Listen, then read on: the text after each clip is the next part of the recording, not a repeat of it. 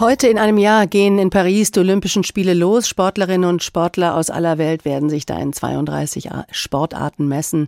Sie werden mit ihren Landesflaggen ins Stadion einlaufen, wobei wahrscheinlich nicht alle. Schon bei den letzten Spielen in Peking und in Tokio wehte keine russische Flagge in den Stadien. Die Athletinnen und Athleten durften nur neutral mitmachen. Das kurz zuvor bekannt gewordene Staatsdoping war der Grund dafür. Dieses Mal wird es für russische und auch belarussische Sportler auch nicht selbstverständlich sein, an diesen Spielen teilzunehmen. Im Gegenteil, es könnte ihnen sogar verboten werden. Der Angriffskrieg auf die Ukraine schließt sie bislang ja von internationalen Wettbewerben aus. Das IOC hat sich da noch nicht abschließend entschieden, aber so viel ist sicher. IOC-Präsident Bach vertritt die Ansicht, hm, die Spiele sind doch eigentlich unpolitisch. Dagegen gibt es Widerstand auch vom Deutschen Olympischen Ethischen Komitee. Thomas Summerer ist Präsident der Deutschen Vereinigung für Sportrecht und ich habe ihn gefragt, wie sehen Sie das? Ist Sport wirklich unpolitisch? Kann man Sport und Politik trennen? Nein, man kann Sport und Politik nicht voneinander trennen. Das ist realitätsfremd. Äh, bestes Beispiel ist der Medaillenspiegel. In Russland wird das überhöht zu einem Nationalismus. Ja, der Medaillenspiegel wird ausgeschlachtet für Propagandazwecke. Äh, dem darf das IOC nicht Vorschub leisten. Mhm. Ähm, spielt da jetzt mit rein, dass die Olympischen Spiele immer ein Wettstreit der Nationen sind, was man nicht zuletzt am Medaillenspiegel festmacht, wie Sie auch gerade gesagt haben, und damit auch eine Bühne ist für Propaganda? Der Sport, äh, gerade im internationalen Ausmaß, ist eine Propagandashow, jedenfalls für die autokratischen Staaten. Deshalb äh, kann man Sport und Politik nicht voneinander trennen. Jetzt kann man aber auch sagen, Olympische Spiele, das ist ein Wettstreit äh, der Jugend der ganzen Welt und IOC-Präsident Bach verweist auch auf jeden Einzelnen, auf das Individuum, das eben nicht für die kriegerischen Handlungen seiner Staatsführung bestraft werden sollte. Das klingt doch erstmal richtig und logisch, oder?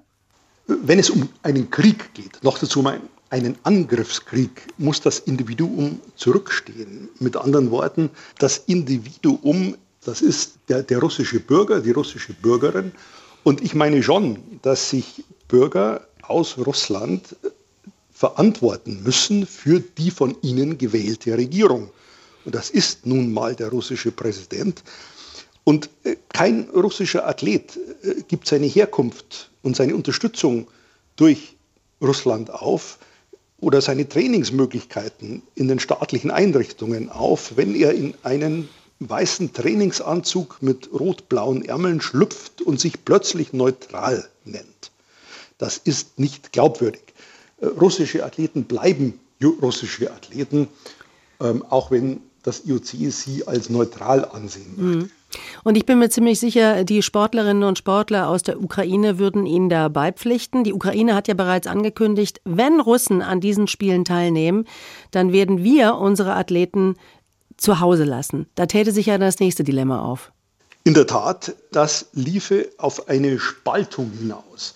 Das äh, IOC läuft Gefahr mit dieser Beschwichtigungspolitik. Ja, früher hat man auch gesagt Appeasement Policy mit dieser Beschwichtigungspolitik den Rest der Welt, der Sportwelt zu spalten.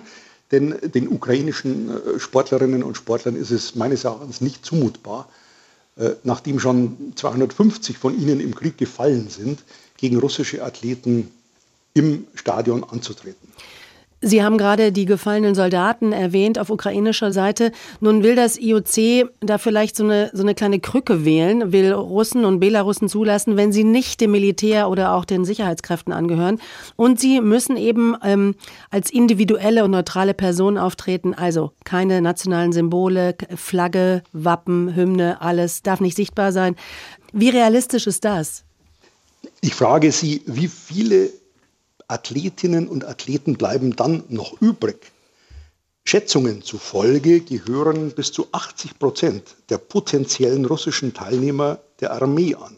Die Russen werden schlau genug sein und ihre Sportler eben dann aus den staatlichen Einrichtungen herausnehmen, um sie irgendwo anders bei privaten Institutionen oder Sportclubs anzumelden. Und schon ist der Sportler oder die Sportlerin keiner mehr, der dem Militär dient. Also da wird es Auswege und Ausflüchte geben. ähm, es ist unrealistisch, das zu trennen. Herr Summerer, was glauben Sie, warum verhält sich das IOC eigentlich so und vertritt hier nicht so einen ganz klaren Standpunkt nach dem Motto, es ist ein Angriffskrieg, ein russischer und deswegen könnt ihr an unseren Weltspielen nicht teilnehmen? Da kann man nur spekulieren. Es gibt immer noch Russen, die als Funktionäre hohe Positionen in internationalen Sportverbänden bekleiden.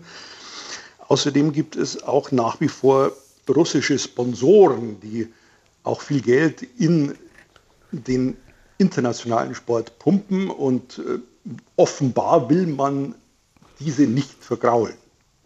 Also am Ende ist es immer wieder das Geld. Vermutlich schon, ja.